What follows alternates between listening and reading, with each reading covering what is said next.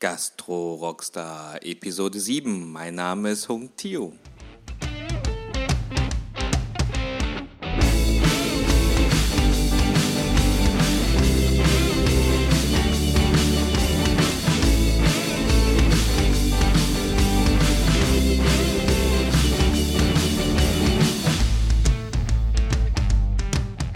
Liebe Gastro-Rockstars, schön, dass ihr in der neuen Episode wieder reinheuert. Heute bei mir zu Gast ist Klaus Schöning.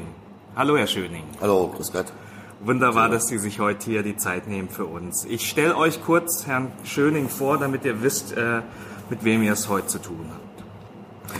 Also mit Klaus Schöning, und das freut mich sehr, steht uns heute jemand zur Verfügung, der über 40 Jahre Erfahrung in der Gastronomie besitzt und in dieser Zeit viele zahlreiche Ideen umgesetzt und etabliert hat. Bereits mit 23 wagte er den Sprung in die Selbstständigkeit und betrieb die Weinstube Schluckspecht in Heumann. Das war der Beginn. Seitdem hat er zahlreiche Konzepte umgesetzt. 1984 eröffnete Klaus Schöning das Calver Eckbräu in Stuttgart als zweite Hausbrauerei in Deutschland. Seitdem hat er weitere Konzepte umgesetzt. Ich nenne mal ein paar, um äh, nicht zu viel Zeit hier zu verwenden. Einmal der Biergarten im Stuttgarter Schlossgarten, an dem an schönen Tagen 2000 bis 3000 Gäste bedient werden. Die Kostbar hinter dem Stuttgarter Rathaus, das rustikale Steaklokal Woodies und auch die Pasta Babykette, wo Pastas aus eigener Herstellung angeboten werden. Seit vielen Jahren unterstützt Klaus Schöning auch junge Gastrounternehmer beratend in der Umsetzung von neuen Konzepten und deshalb bin ich heute sehr froh, ihn heute in der Show zu haben. Herr Schöning, erste Einstiegsfrage. Kann ich Sie als einen unruhigen Geist beschreiben? In großer Sicherheit, ja.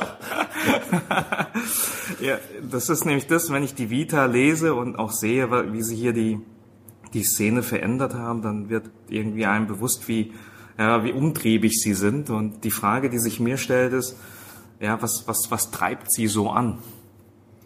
Äh, ja, die Liebe zum Beruf. Äh, ich bin ja in einer Gastronomiefamilie aufgewachsen und habe Hotelkaufmann gelernt und habe äh, von klein an eigentlich das Feuer der Gastronomie immer in mir gehabt. Und deswegen ähm, habe ich immer neue Ideen gehabt, habe mich sehr viel auf der ganzen Welt informiert, was an Trends kommt, wie das Verbraucherverhalten ist.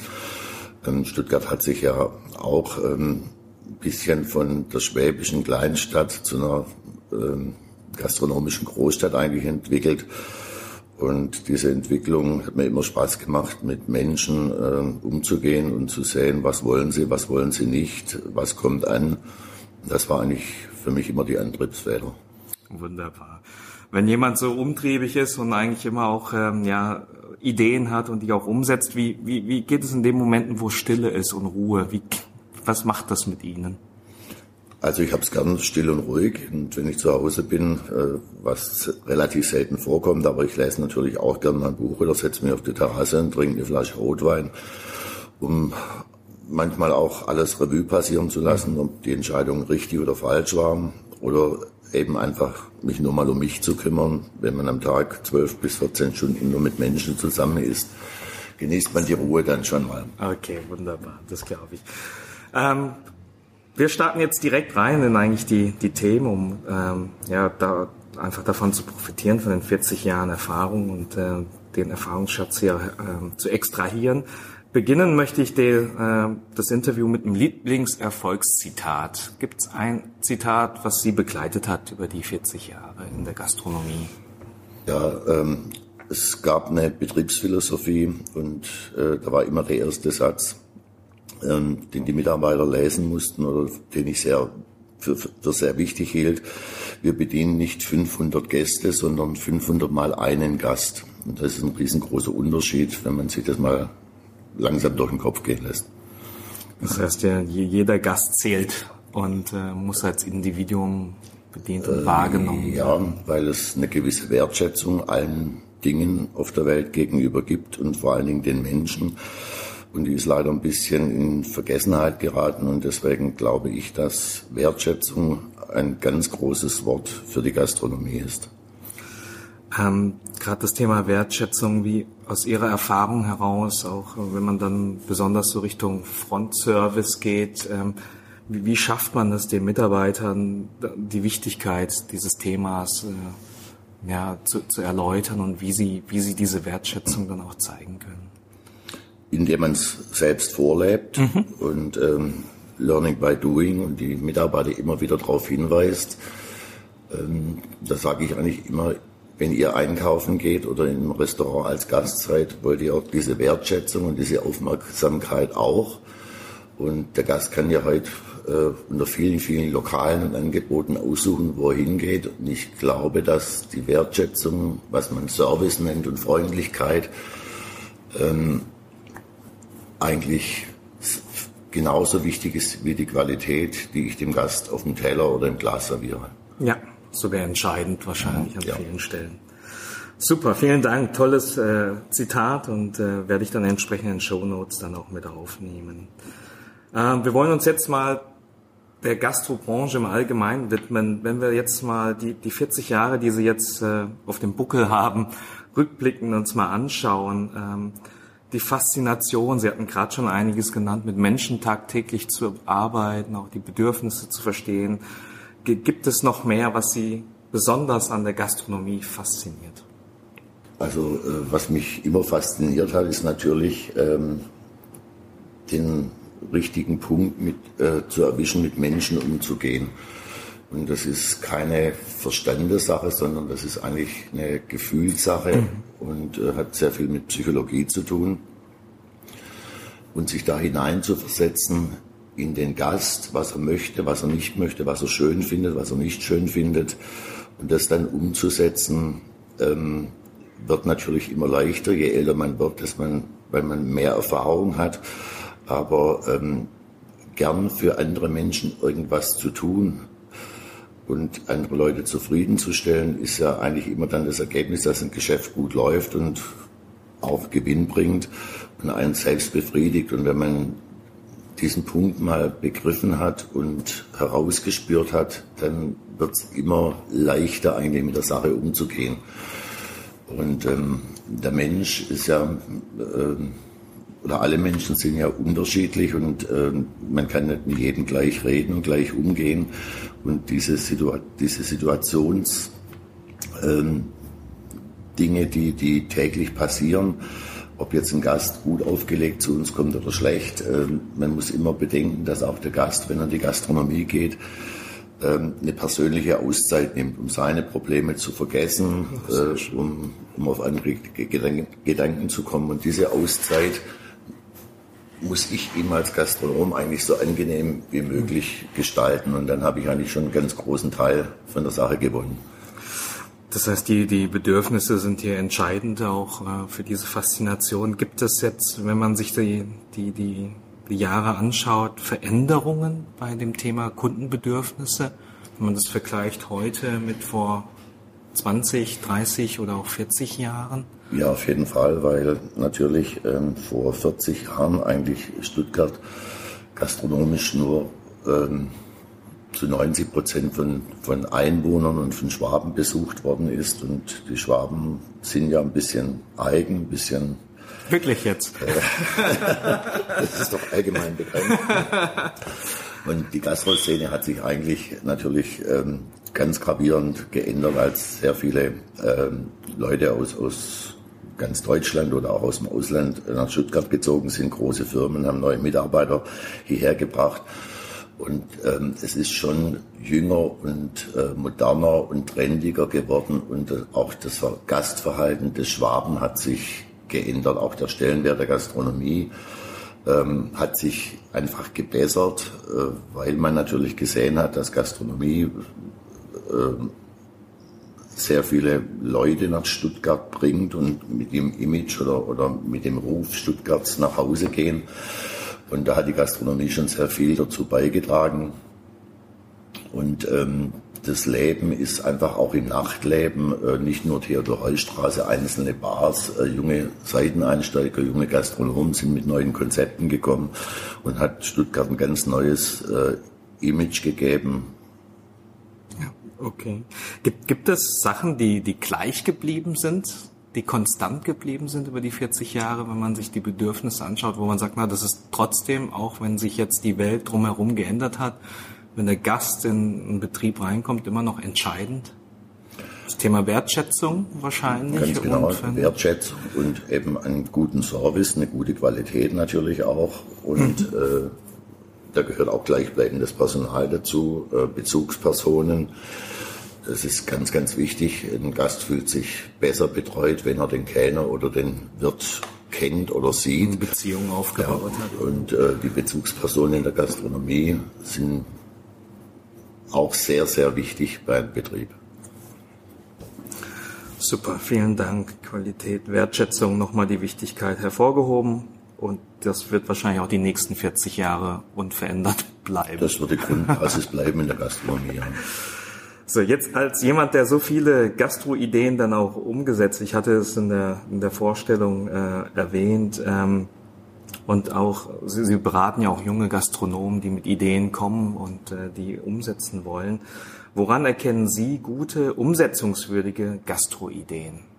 Wo, wo, wo macht es bei Ihnen Klick? Ah ja, das sind Themen, die, die muss man verfolgen. Sind das rein die betriebswirtschaftlichen Daten oder ist also das? Die betriebswirtschaftlichen Daten sind natürlich die Grundvoraussetzung, der berühmte Businessplan, äh, die Investitionen, die Kosten, die Lage, die Miete, ähm, es gibt Kennzahlen, äh, dass man in der Gastronomie eben maximal 30 Prozent Personalkosten haben soll und 30 Prozent Wareneinsatz und so weiter.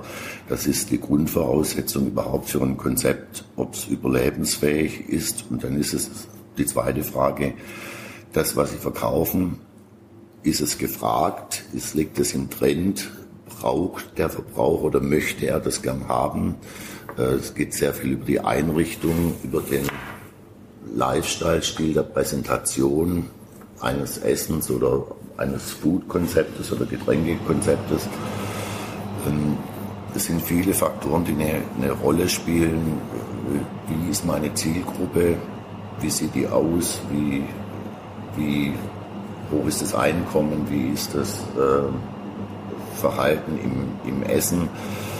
Ähm, wie ist die Lage? Habe ich eine gute Frequenz? braucht mein Konzept äh, Traffic ähm, oder kommen die Menschen gezielt, weil es eben ein neues oder anderes Konzept ist? Oder ähm, spricht sich in der Szene, ist es ein Szenekonzept, spricht sich in der Szene, Szene von alleine rum oder ähm, sind viele, viele Faktoren, wo ganz genau analysiert werden müssen und ähm, hinterfragt werden müssen und äh, ein Konzept oder eine Gastroidee umzusetzen, braucht mindestens zehn bis zwölf Monate Vorarbeitszeit, bevor ich mich überhaupt mal damit auseinandersetze, welchen Laden biete ich an oder welche Fläche. Ja, ja. Haben Sie irgendwie einen Tipp parat, um äh, genau dieses Thema checken zu können, ob sozusagen jetzt die richtige Zeit für diese Idee da ist? Ähm, ja, also wir haben ja, ähm, es gibt ja sehr viele Fachzeitschriften, die Trends ankündigen, die hm. äh, sehr viel aus Amerika über England, Frankreich zu uns kommen.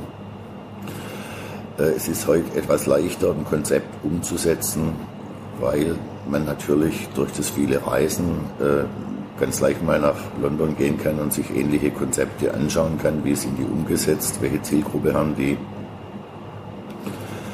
Ähm, in Zeitschriften wie Food Service zum Beispiel werden immer Trends und Konzepte beschrieben, was die Vor- und Nachteile sind, auch von den großen Ketten.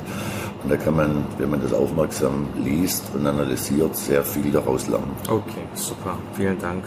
Das heißt, öfter auch mal nach London reisen. Inwieweit lässt sich denn das, was in London ist, auf, ich sag mal jetzt zum Beispiel Schwaben, Stuttgart übertragen? Gibt es da? Ja, das ist ein bisschen schwierig. London ist natürlich eine Millionenstadt. Ähm, und wir haben in Stuttgart eben nur eine begrenzte Einwohnerzahl, die sich auch nicht sehr groß entwickelt hat die letzten paar Jahre. Und äh, wir haben in den letzten drei bis fünf Jahren ungefähr 15.000 Gastronomiesitzplätze in Stuttgart dazu bekommen und ganz wenige Einwohner, ganz wenige Touristen mehr. Der Kuchen teilt sich im Moment ein bisschen auf, deswegen ist es noch wichtiger, ähm, sein Konzept ganz klar zu analysieren, zu hinterfragen und zu testen. Äh, es gibt ja die Möglichkeit heute immer wieder mal als Pop-up irgendwas mhm. Auszuprobieren und ähm, das ist heute eine ganz gute Gelegenheit, zumindest mal zu schauen, wie kommt es an, wie reagieren die Leute drauf, sind die Portionen zu groß, zu klein, wie präsentiere ich, stimmen meine Preise, äh, wie kommt es an und das ist heute einfacher im Test, wie einfach jetzt 200.000, 300.000 Euro zu investieren und Laden zu sagen, ich gehe jetzt ein Risiko an, mal gucken, wie es ja. läuft. Ja, ja. Also über Pop-up-Veranstaltungen schon erste Erfahrungen zusammen. Danke für diesen Tipp. Jetzt haben wir uns die Gastrobranche und die Kundenbedürfnisse angeschaut. Jetzt würde ich gerne mal eher Richtung Unternehmer gehen oder Unternehmerinnen. Jetzt ähm, auch über Ihre Erfahrungen jetzt äh, eigene Konzepte umgesetzt zu haben und auch betrieben zu haben. Welche Eigenschaften oder Fähigkeiten sind denn wichtig für einen Gastronom oder sollte er mitbringen? Also das Grundlegendste ist, dass Sie überzeugt sind von einem Konzept, das Sie umsetzen, dass Sie dahinter stehen, dass Sie es leben. Wenn Sie es nicht leben, wird es auch nicht erfolgreich sein. Und das Umsetzen und Leben heißt auch die ersten Monate eben mal 12, 14, 16, 18 Stunden zu arbeiten. Immer an der Front beim Gast zu sein, um sofort zu merken, was kommt an, was kommt nicht an, habe ich die Laufwege richtig berechnet, überdacht, äh, sind meine Teller zu groß oder zu klein oder sind die Wege für die Kellner zu umständlich, ist mein Kassensystem logisch aufgebaut, dass der Kellner einfach damit arbeiten kann. Und diese Dinge ganz klar äh, zu prüfen und täglich zu ändern, dass es einen schnelleren und besseren Ablauf für Mitarbeiter und Gäste gibt. Okay. Also ich denke, das ist auch ein recht, recht wichtiger Punkt, äh, wirklich an nicht die Angst zu haben oder sich zu verstecken im Elfenbeinturm, sondern wirklich an der Front mitzuarbeiten und die Kundenbedürfnisse dort direkt zu spüren. Genau. Okay. Und die Belastbarkeit, ähm, 12 bis 14 Stunden Bleibt das so oder gibt es da Chancen? also wenn sich, glaube ich, wenn man sich selbstständig macht zum ersten Mal ähm, und viel Geld investiert und ähm, Kredit aufnimmt bei der Bank oder Jungunternehmer äh, äh, Darlehen äh, bekommt, sage ich schon mal die ersten drei bis sechs Jahre, äh, sieben Tage in der Woche, zwölf Stunden, bis die Basis geschaffen ist, äh, bis der Großteil der Schulden zurückgezahlt ist, bis man sein Bild Betrieb in den schwarzen Zahlen hat, bis man einfach fest im Sattel sitzt und dann überhaupt an den nächsten Schritt denken kann, entweder Freizeit oder zweiten Betrieb. Okay. Deshalb ist es, was Sie eingangs gesagt haben, die Überzeugung sehr wichtig, dass man von dem Konzept überzeugt ist und das auch. Ja, also die Liebe und das Feuer zur Gastronomie ja. äh, muss vorhanden sein. Ja. Äh, man muss offen auf die Menschen zugehen. Man, man darf nicht konfliktscheu sein. Ähm, man muss auch Situationen ähm, immer so lösen, dass es keine großen Konflikte gibt. Man muss auch sehr viel schlucken, man muss sich auch sehr viel sagen lassen. Ähm, das gehört aber zur Selbstständigkeit dazu. Und äh, das lernt man aber ganz schnell, wenn man gern mit Menschen umgeht und ein bisschen psychologische Ahnung hat, wie ich diese Situation rette und für beide Seiten kompromissvoll lösen kann. Mhm. Und dann habe ich jetzt eigentlich auch nochmal eine andere Eigenschaft rausgehört, die wichtig sind, so diese, diese empathische Fähigkeiten, sich sozusagen in den anderen hineinversetzen zu können, sei es der Gast oder auch bei den Mitarbeitern, dass man dort die Themen versteht. Super top. Ähm, ja, sind einige Eigenschaften, an denen man dann auch arbeiten kann.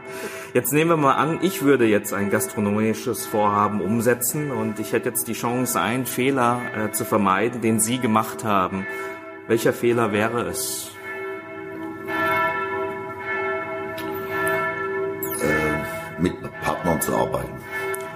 Okay, da brauche ich jetzt ein bisschen mehr Erläuterung, weil das sind natürlich schon Themen, die am Anfang einen dann auch beschäftigen, ob man das Thema alleine umsetzt oder in, in also einer Es ist ganz schwierig in der Gastronomie äh, mit Partnerschaften zu arbeiten, weil einfach die Arbeitszeiten und die Aufgabengebiete extrem lang und vielfältig sind. Und ähm, auch in meinen Beratungen merke ich immer wieder, wie nach einer gewissen Zeit ähm, die Frage gestellt wird, arbeite ich mehr oder weniger wie der andere oder der andere engagiert sich nicht so.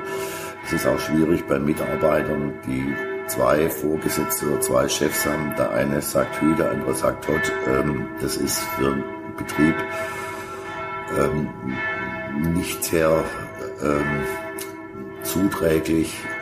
Es gibt Partnerschaften, die funktionieren schon jahrelang, aber ich finde ganz, ganz wenige. Und wenn man so ein Alpha-Tier ist wie ich zum Beispiel, ähm, ich bin nicht geeignet für Partnerschaften, mhm. weil ich bin nicht gewöhnt ähm, zu fragen, darf ich das oder kann ich das oder wollen wir das machen. Ich bin immer einer, wenn er eine Idee hat, will er sie sofort umsetzen. Und äh, wenn man zehn Ideen hat, funktionieren zwei meistens nicht oder drei, aber sieben oder acht funktionieren und ähm, mir ist da das Warten oder die Abstimmung. Das macht einen unruhig, ja. ja. okay, also wäre der Ratschlag, wär, wenn man wenn man startet, wirklich da nochmal zu, zu, zu überlegen, ob man wirklich das Thema nicht selber starten kann und, und ein bisschen Speed zu gewinnen, ja. die Entscheidungswege kurz sind dass auch klar ist, wer die Führung in der, in der Hand hat. Und dann aber auch zu schauen, ähm, ja, wenn, wenn, wenn da jetzt Kompetenzen fehlen an der einen oder anderen Stelle, macht es dann Sinn, mit, mit Partnern zu arbeiten?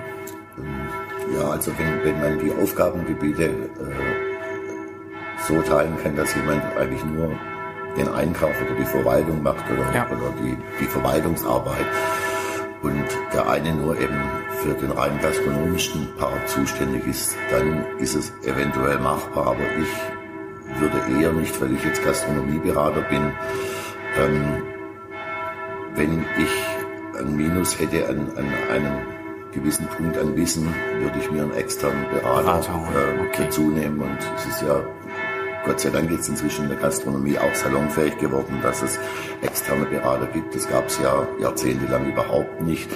Aber es ist heute schon extrem wichtig, betriebswirtschaftliches Wissen mitzubringen. Äh, wie verhandle ich mit Lieferanten, Einkaufspreise, Steuerberater, Versicherung, äh, Kreditkartenabrechnung, alles was da so dranhängt. Und das kann man als Einsteiger oder als, als Junggastronom nicht alles wissen, wie, wie das vernetzt ist, wie das sich verhält. Und da kann man sehr, sehr viel Geld sparen, äh, wenn man da sich äh, von jemand Erfahrenem äh, zur Seite stehen ja. lässt. Guter Tipp, vielen Dank dafür. Klasse, dann würde ich jetzt äh, vorschlagen, wir gehen in die Geheimrezepte-Runde, wo ich kurze Fragen stelle, die alle Quereinsteiger insbesondere interessieren und äh, wo Sie vielleicht einen ganz kurzen, prägnanten Tipp haben, der umsetzbar ist. Bereit dafür? Ja, klar. okay, dann steigen wir direkt ein. Die erste Frage. Ähm, ein einfacher, umsetzbarer Tipp, um das Restaurant heutzutage effektiv zu vermarkten.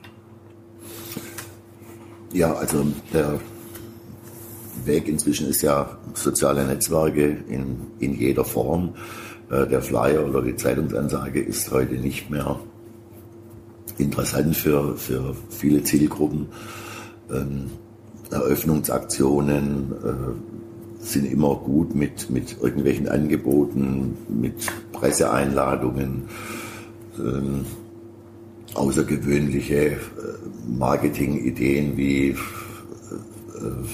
irgendwelche bunt geschmückten Autos durch die Stadt fahren zu lassen ähm, die Mitarbeiter irgendwelche Kostproben verteilen zu lassen in Kochuniform. Also man muss halt schon Wege Kreativ gehen, sein, die um aufzufallen. Ja, auffällig sind. Okay. Gut, vielen Dank dafür. Also soziale Netzwerke da, Facebook, Instagram und Co. Haben Sie da irgendwie einen speziellen Tipp, den man ja, also äh, Facebook natürlich jeden Tag irgendwas posten an, an speziellen äh, Food-Angeboten oder äh, wenn man, wenn der Koch irgendwas Neues kreiert, mhm. vielleicht auch mit äh, Kochrezepten oder die Kochrezepte parat halten. Wenn ein Gast äh, sagt, oh, das hat mir heute besonders gut geschmeckt, ist es natürlich ganz toller Marketing-Gag, wenn die Servicekraft sagen kann, ich gebe Ihnen das Rezept und Sie können es zu Hause selber kochen. Ja, toller, toller Tipp. Ähm, Gibt es Bücher, die Sie Gastrounternehmern empfehlen können? Sie hatten jetzt vorhin schon interessante ähm, Zeitschriften oder Magazine genannt, um sich an, bei den Trends äh, zu informieren. Das war einmal der Food Service. Mhm. Ähm, gibt, gibt, es sonst noch? Ja, es gibt die Hotel- und Gaststättenzeitung, aber äh, Food Service ist äh, für, für den äh, Food-Bereich seit 25 Jahren meine Leib- und Markenzeitung, äh, wo ich viel draus gelernt habe, wo alle Trends äh, analysiert werden, vorgestellt werden und für junge Gastronomen eigentlich ein absolutes Muss ist. Und für getränkeorientierte Gastronomie gibt es noch die Getränkezeitung FIS, mhm. wo auch Konzepte vorgestellt werden, neue Trends in, in in Spiritosen, in Limonaden und so weiter. Ähm, die sind sehr interessant. Hotel- und Gaststättenzeitung ist jetzt mehr ähm, der betriebswirtschaftliche Teil, der ältere klassische, wo natürlich auch sehr viele rechtliche Fragen äh, diskutiert werden, was auch wichtig und interessant ist. Aber für junge, moderne, trendige Gastronomie gibt es nur eine Zeitung, das ist Food Service, für mich zumindest. Wunderbar. Ähm, Gibt es eine Tool, eine Technologie, die gerade im Bereich der Abläufe oder ähm, der, der Organisation in einem Gastrogeschäft, die, die Sie empfehlen können? Äh, gut, es gibt seit einigen Jahren schon die Ordermans, wo äh, der Kellner direkt am Tisch die Bestellung weitergeben kann, die dann äh, per Funk ähm, an die Ausgabe oder in die Küche übermittelt werden. Äh, wir arbeiten mit den Pagern, wo, wenn Self-Service ist, wenn die Leute ja, wenn ihr Essen fertig ist, dass ähm, der Pager blinkt und er sich abholen kann. Äh, es gibt im, der, im, Küchenbereich natürlich sehr viele Maschinen, die heute äh, umweltfreundlicher sind, äh, energiesparender. Ähm, da hat sich auch einiges getan, aber in der Front ist immer noch die menschliche Leistung, diese Wertschätzung ähm, das Wichtigste und die können Sie nicht maschinell ersetzen. Da hilft kein Tool, keine, keine Technologie. Okay, verstanden. Abschließend äh, ein Tipp äh, für Gastrounternehmer, die sich reingeworfen haben in das Thema, ähm, die sich da aufopfern, wie man weiterhin persönlich unabhängig bleiben kann und auch eine gewisse Distanz zu dem Geschäft. Fragen Sie den Falschen, dürfen Sie mich nicht fragen. ähm, ich habe es immer gern gemacht und habe mir relativ wenig für mich selber gegönnt und ähm, man muss es natürlich nicht so übertreiben wie ich.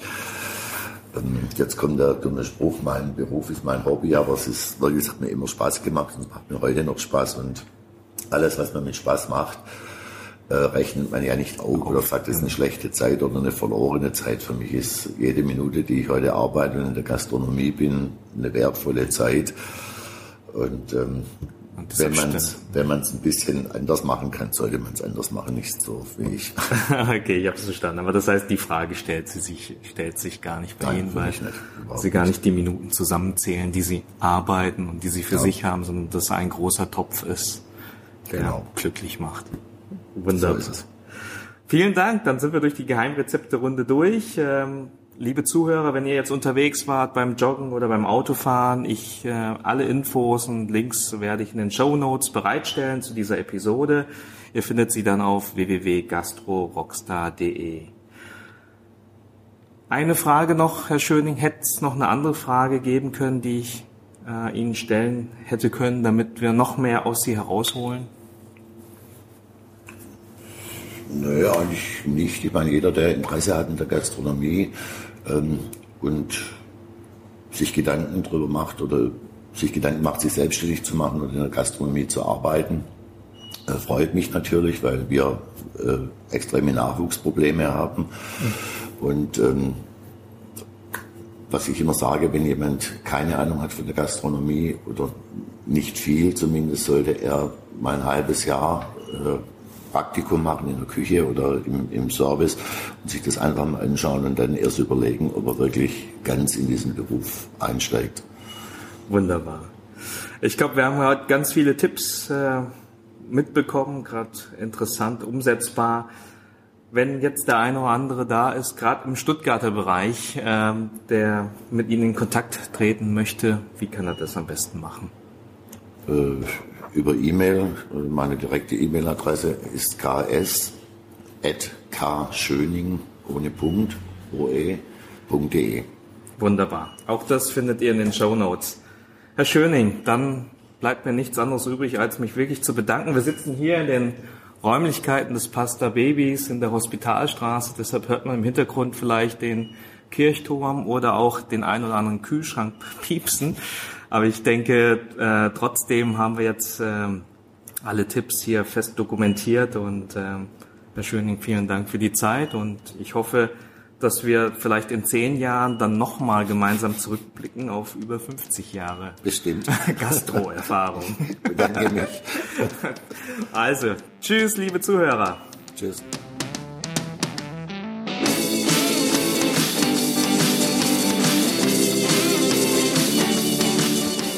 So, das war das Interview mit Klaus Schöning. Alle Infos erhält ihr aufbereitet auf www.gastrorockstar.de slash 007. Falls du interessante Gastronomiepersönlichkeiten kennst, die perfekt in dieses Format reinpassen, dann schick mir einen Link an hunk.gastrorockstar.de. Ich tue alles Mögliche, um diese Person hier in diese Show reinzuholen. So, bis zur nächsten Episode wünsche ich euch eine gute Zeit und viel Spaß, um an euren gastronomischen Ideen zu arbeiten. Ciao, euer Hunk.